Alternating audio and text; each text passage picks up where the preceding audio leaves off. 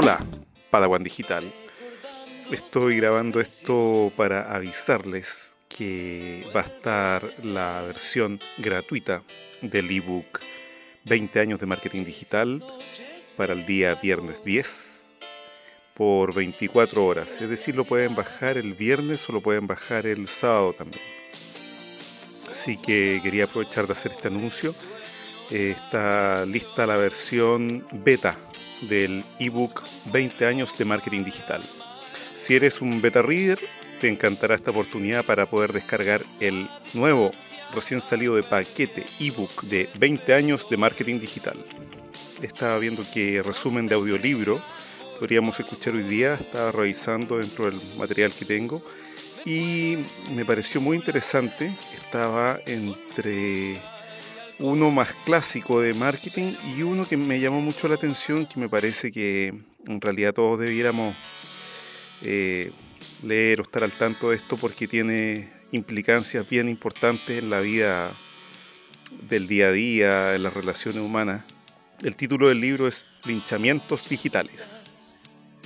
El linchamiento digital es lo que se produce cuando acosan a una persona a través de las redes sociales o emails, etc. Bueno, este libro toca el caso eh, que fue bien conocido en Italia sobre Tiziana Cantone. No sé si la, si les suena ya, es una noticia antigua. Se trata de una chica que le, una pareja le filtró unos videos y producto de eso tuvo mucha, eh, mucho bullying, ¿no es cierto?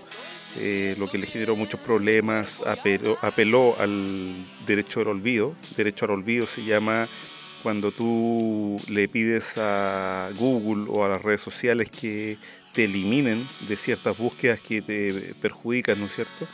Ese es el derecho al olvido. Entonces, ellos a través de un algoritmo pueden ir detectando todas las fotos donde tú estás y te borran. Pero a pesar de eso, el bullying continuó, se siguieron manteniendo videos por ahí. Esto la fue complicando muchísimo y finalmente esto termina con un suicidio. Así que es algo que para muchas personas que, hacen esto habitualmente, especialmente en las redes de Twitter, por ejemplo, eh, resulta que pareciera ser algo no tan ofensivo o dañino porque se está ejerciendo en el plano digital y, tiene consecuencias en el mundo físico. Y eso es lo que muchas veces la gente no, le toma el peso. Y, por eso se, cae en, esta conducta, me imagino. Igual que por las propias eh, inseguridades, frustraciones, eh, objetivos mal logrados que las personas eh, al final van acumulando esta ira, ¿no es cierto? Y buscan en algún minuto descargarlo contra alguien.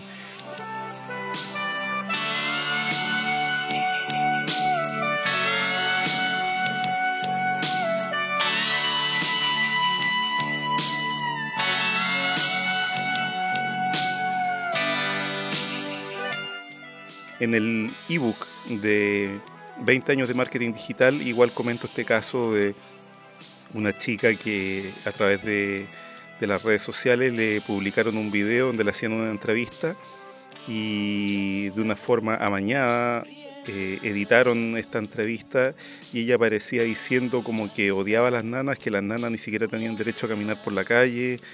Eh, le cambiaron totalmente su argumento que era pro nana, se lo hicieron antinana porque en ese momento lo que estaba buscando el canal y el noticiero era tener una cuña para decir que las, eh, la, gente como de clase alta eh, ejercía cierto maltrato con, las nanas. Las nanas en Chile son la empleada doméstica. Entonces eh, es algo que aquí en especial no es así. Muchas veces las nanas tienen 20, 30 años o 40 años trabajando en una casa entonces, para nada es así. Y, no encontraban un, un, argumento, una cuña que poner y editaron un video. Eh, producto de esto, esta chica, para resumir el cuento, se tuvo hasta que cambiar de, vecindario. la acosaron al punto que la amenazaron de muerte a ella y a toda su familia. empezaron a, crear historias sobre ella que eran totalmente mentiras me imagino el, infierno que ha vivido producto de esto que estamos hablando aquí, de los linchamientos en las redes sociales. Eh, es un caso emblemático en Chile. Lamentablemente todas estas cosas se van olvidando, como se ha olvidado el caso de Italia, se olvida este caso acá en Chile y así mucho más, y la gente continúa con, todo esto y, y, lo que tenemos ahora también de la posverdad. ¿No es cierto? Que al final la mentira es lo que queda. Entonces me parece muy importante eh, divulgar esto un poco más, este trabajo que hizo, no recuerdo en este minuto el nombre de la autora, pero es un audiolibro muy interesante, aquí está el resumen en 15 minutos y lo vamos a pasar a escuchar de inmediato.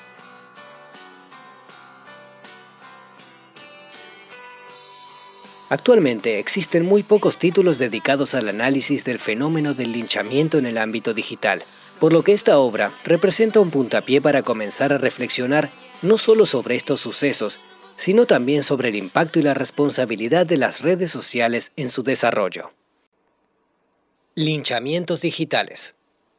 La autora presenta una obra revolucionaria, uno de los primeros estudios dedicados al tema de los linchamientos digitales, un análisis crítico que invita a reflexionar sobre el impacto que pueden tener las prácticas que se dan dentro de las redes sociales en la vida de las personas en el mundo real. El mundo digital y el mundo fáctico hoy conviven y se retroalimentan como nunca antes en la historia. Es imperativo abrir puertas para la reflexión, y ese es el objetivo de este libro. Tiziana Cantone. Buenaga comienza el libro presentando el caso de Tiziana Cantone, una mujer italiana de quien fueron publicados varios videos sexuales por parte de su entonces pareja. Los videos se viralizaron rápidamente a través de múltiples páginas de Internet e incluso llegaron a hacerse memes y canciones burlándose de ella.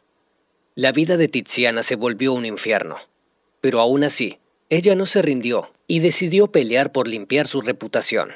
Tiziana inició procesos legales en contra de Facebook, YouTube y Google, apelando al derecho al olvido un recurso legal que permite la desindexación de información en las redes, con el que buscó que los videos fueran removidos de las plataformas digitales en las que habían sido reproducidos una y otra vez.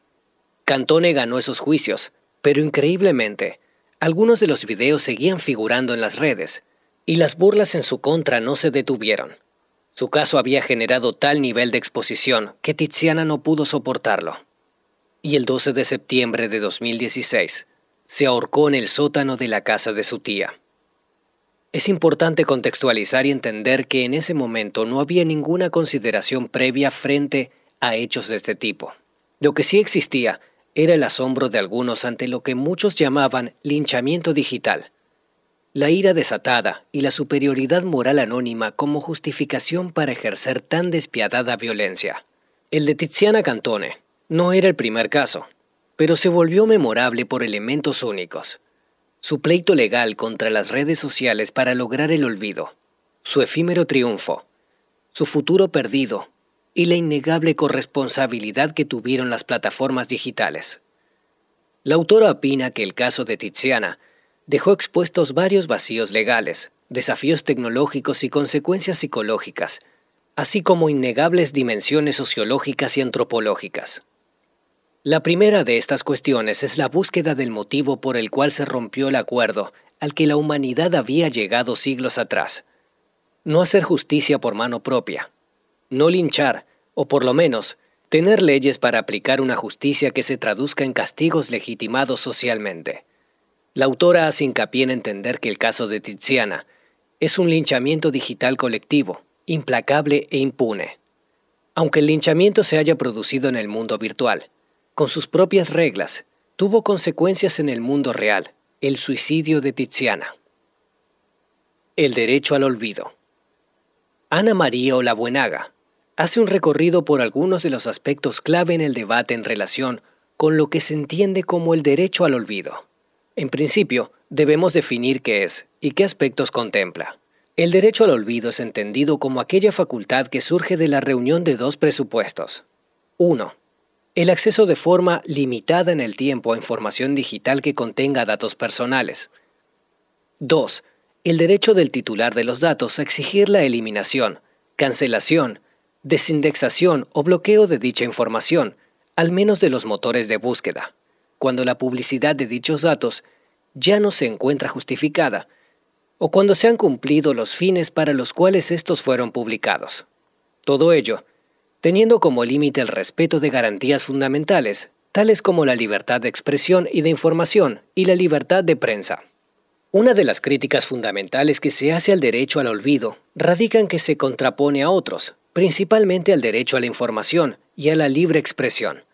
La autora cree que, sin dudas, este es el problema conceptual más importante y el que ha hecho que la configuración internacional del derecho al olvido sea tan lenta. Europa es la región del mundo en donde el concepto está más desarrollado, en tanto que en América del Sur la legislación avanza muy lentamente, ya que existe el miedo a que, al autorizar una ley con estas características, se olviden las atrocidades cometidas por perpetradores que hayan violentado los derechos humanos.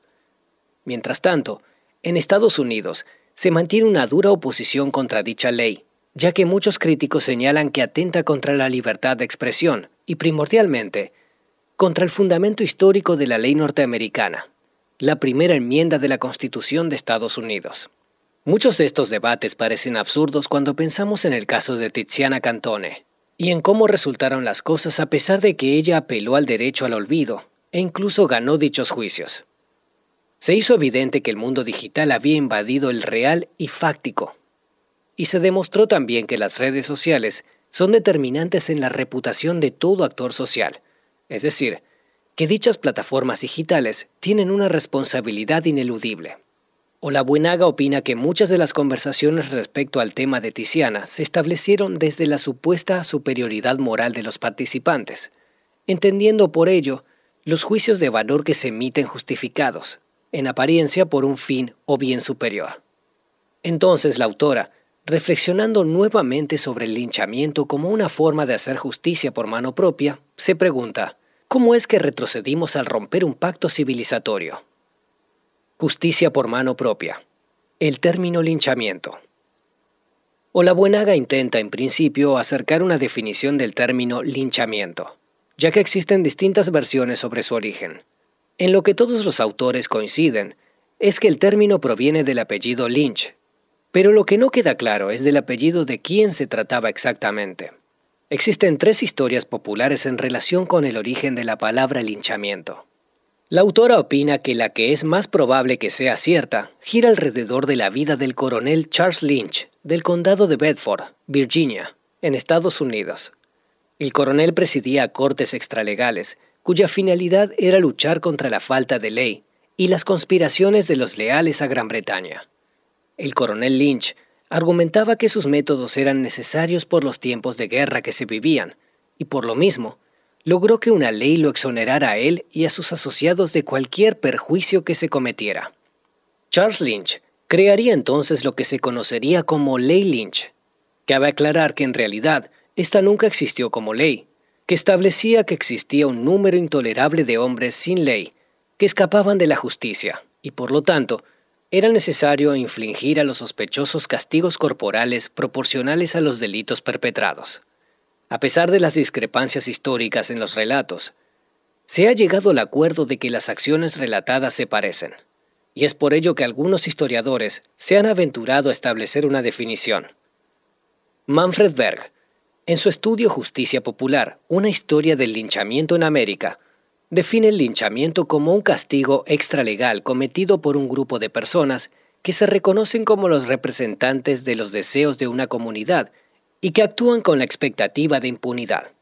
Hasta la mitad del siglo XIX, el término no necesariamente significaba la muerte de las víctimas, sino también formas no letales de castigo. Hoy en día, un linchamiento se define como una ejecución sin proceso legal alguno, en donde un grupo de personas, de manera premeditada o espontánea, pero generalmente anónima, hace justicia por propia mano y toma la vida de un sospechoso o presunto culpable de haber infringido alguna ley social o jurídica. La autora explica que los linchamientos, por lo general, están compuestos por tres elementos. 1. El descrédito hacia gobiernos o instituciones del orden. 2. La superioridad moral de los linchadores, quienes se perciben a sí mismos como ejecutores de un bien. 3 una comunidad convertida en muchedumbre o turba que otorga legitimidad al hecho. Es importante el orden en que se presentan los actores dentro de los linchamientos. Después de la desacreditación de las autoridades legales, sigue el poder simbólico de unos cuantos capaces de arrastrar a la muchedumbre para que todos se conviertan en linchadores. La tecnología y los medios de comunicación, primero la fotografía, luego la prensa escrita y después el cine y el video, amplificaron el poder simbólico del linchamiento. Con la democratización de Internet, en 1984, se abrieron las puertas para que la amplificación se volviera exponencial. Una de las características fundamentales del mundo digital es el exceso, donde siempre se encuentra más de lo que se busca. Por esta razón, no resultaría extraño que bajo esta lógica del exceso, los linchados nunca estén lo suficientemente linchados ni los linchadores lo suficientemente satisfechos. Teniendo en cuenta lo mencionado anteriormente, la autora se aventura a definir las características de un linchamiento en el ámbito digital. Un linchamiento digital es el proceso mediante el cual se desata una tormenta de indignación e ira en el mundo en línea a través de las redes sociales contra una persona o institución por sus dichos o hechos, sin que medie ningún tipo de proceso legal. Debe entenderse que durante dicho proceso, los involucrados actúan en nombre del bien, buscando y logrando castigar al presunto agresor, que puede ir desde la pérdida de reputación, trabajo, bienes materiales o simbólicos, o incluso la vida. El presunto agresor puede ser una persona o una institución, usuario o no de redes sociales digitales, culpable o inocente. En el proceso de linchamiento digital participan usuarios de redes, influencers, instituciones, medios, muchedumbre digital actuante y muchedumbre digital silenciosa. Es un proceso que se inicia online, pero se consuma offline. Análisis del monstruo. Buenaga cita a la autora española Mabel Moraña para abrir el debate sobre cómo todos aquellos seres que rompen con alguna norma social son interpretados y señalados como monstruos. En su libro sobre los monstruos y sus capacidades de reflejar lo social, la investigadora Moraña profundiza en la necesidad que toda sociedad tiene de crear sus monstruos.